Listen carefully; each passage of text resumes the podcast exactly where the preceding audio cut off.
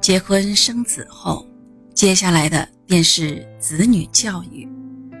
洛克菲勒夫妇在教育子女的时候，采取了宽严结合的办法，既让孩子们得到了放松，也让孩子们学到了东西。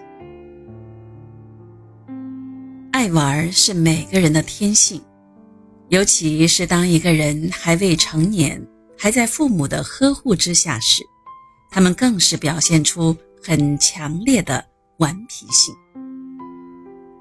作为家长，不能对孩子太过严厉，强迫他们去学习知识，或者让他们按照自己的意愿去生活。应该给孩子一定的自由，让他们充分展现自己的天性，挖掘自身的潜力，然后父母在一旁辅导。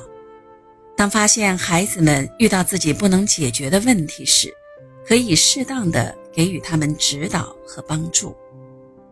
这样，孩子们在一个相对自由的环境下长大，他们的身心会得到全面的发展。当然，孩子在小的时候自制力都比较差，这个时候对于会对孩子一生造成不良影响的坏习惯。父母一旦发现，必须严厉制止，把这种坏苗头扼杀在萌芽状态。洛克菲勒夫妇的孩子比较多，但是他们却对每个孩子都倾注了大量的心力。他们为孩子营造了一个轻松、快乐、有趣而又不失规矩的家庭环境。让他们在宽严结合的教育方式下，都获得了健康而全面的发展。一八六六年，洛克菲勒的第一个孩子在切舍尔街降生，取名为贝西。其他几个孩子都是在搬到欧几里得大道后出生的，他们是一八六九年七月出生的爱丽丝。一八七一年出生的阿尔塔，一八七四年出生的伊迪丝和小约翰。洛克菲勒虽然在外人的眼中褒贬不一，但作为父亲，他的确是称职的。在孩子们的心中，洛克菲勒不仅是一个受人尊敬的家长，更是一个快乐的伙伴。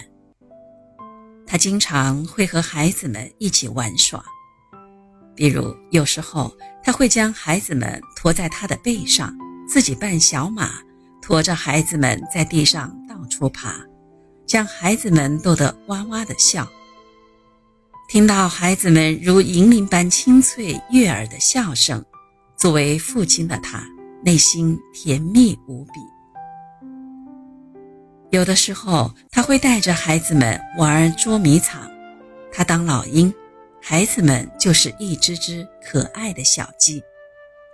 等到孩子们躲好后，他会突然扑过来抓住孩子，或者是突然急转身逮到孩子，孩子们一阵慌乱的逃窜，最后还是落入父亲温暖而宽阔的怀抱。有时候，洛克菲勒会在月光明亮的夜晚骑自行车，带领着孩子们在蜿蜒的小道上缓行。他们一路上欢声笑语，为宁静的夜里增加了一种独特的韵味。洛克菲勒很有表演天赋，他经常会在家庭中制造一些小乐趣，活跃家庭气氛，比如。每次在开饭的时候，他会表演各类小杂技，有时候是用自己的鼻尖将面前的一摞瓷盘巧妙地顶起来，让孩子们很兴奋；有时候是声情并茂地讲笑话，逗得孩子们哈哈大笑。他的饭前秀成了孩子们不可或缺的开胃菜。洛克菲勒不仅会陪孩子们玩，还会细心地照料孩子。他慈祥和蔼。赛蒂的姐姐 Lucy 这样描述：一旦孩子哭叫起来，即使他正在打盹，也会马上起身，将孩子抱在怀里来回走着，轻声地哄着孩子，一直到孩子的哭声停下为止。这让我们看到洛克菲勒作为一个父亲感情细腻的一面。他不仅会赚钱，给了孩子们坚实的物质基础，让他们生活舒适，同时也给了他们情感的关怀，让他们在父爱的呵护下幸福成长。为了防止孩子们对戏剧或其他娱乐活动产生爱好，洛克菲勒夫妇找到了能够替代这些娱乐活动的其他方式。他们鼓励孩子们去学音乐，在他们的支持下，贝西和小约翰练习小提琴，阿尔塔学习弹钢琴，伊迪丝则学着拉大提琴。不过，在洛克菲勒的家中，快乐的时光虽然比我们想象的要多，但实际上。有严格的控制，在与他家接触的一些人的眼中，他家的家庭氛围似乎显得沉闷。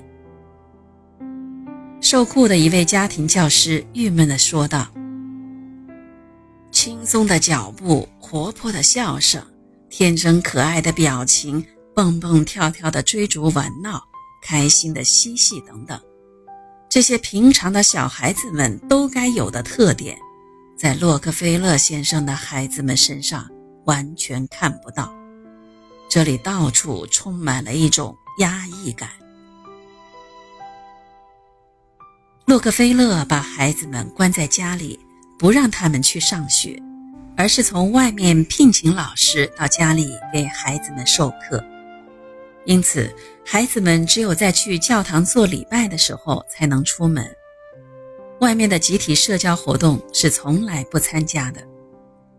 虽然偶尔会有小朋友来家里做客，和孩子们一起住上几个星期，但是洛克菲勒不允许孩子们到别人家里去住。这些来家里做客的小朋友们是洛克菲勒从教友的子女当中千挑万选出来的。小约翰在后来回忆时说道。我们几个只准待在家里玩耍，想要和小朋友们玩，都是他们到我们家来。我们不准去别的小朋友家里玩，甚至连邻居家都很少去。对于小约翰来说，与几个姐姐相比，他受到的教育更为严格。一八七四年一月二十九日，小约翰出生了。洛克菲勒很激动，把这个消息告诉了他的工作伙伴。毕竟这是他的第一个儿子，前边四个都是女儿。对于孩子们来说，弗里斯特山的生活显得有些郁闷。他们与外界隔绝，只能在这所大宅子周围玩耍，孤独感油然而生。在迁往纽约之前，除了家人外，小约翰接触最多的就是他的家庭教师。成年后想起自己的童年，他说那时候的自己很害羞，不善于交往，性格比较脆弱。小约翰自幼瘦弱，容易生病，在三岁以前，经常让父母担忧。在封闭的环境中，小约翰度过了他的童年时代。当时他的玩伴很少。在弗里斯特山生活的时候，虽然有些孤独，但他还是找到了一些乐趣，比如游泳、划船、远足等等。当有人称赞小约翰时，洛克菲勒把功劳归于妻子赛蒂的教育。赛蒂认同禁欲主义，也以此严格教导孩子，希望他们能够自我克制。赛蒂虽然性格温和，但喜欢说教。小约翰表现得很孝顺，对宗教也很虔诚，因此母亲赛蒂很喜欢他。赛蒂后来在回忆录里写道：“感谢仁慈的上帝，他赐给了我几个女儿，她们都很可爱，又赐给我这么一个好儿子，他有勇气，能够独立，身上充满了基督徒的品质。”为了培养小约翰。赛蒂定下了很多条严厉的近乎苛刻的清规戒律。他认为男女混杂在一起很不道德，于是禁止小约翰去跳方格舞。十岁的时候，小约翰就被强迫向长辈们做出承诺：不抽烟，不喝酒，不说脏话，并且白纸黑字签字画押。在家里，小约翰得到的关心最多，同时享受到的自由最少。阿尔塔曾说：“我们觉得约翰根本不像个男孩子，更像是个女孩子。”父母之爱子，必为之计长远。洛克菲勒夫妇对小约翰的严格，是为了他以后能够有更好的发展。毕竟他是家里唯一的男孩子，以后要像父亲一样守护一家人的幸福。任重而道远，承担此责任的他，必须要经过艰苦的磨练，方可担此大任。在教育孩子的时候，既不能随意放纵，又不能过度严格，否则。都不利于孩子的健康成长。如果随意放纵，孩子本身就缺乏自制力，只会推波助澜，难以成才；如果过于严格，孩子本身的好奇心就会被扼杀，从而会变得呆板木讷，反而不利于学习。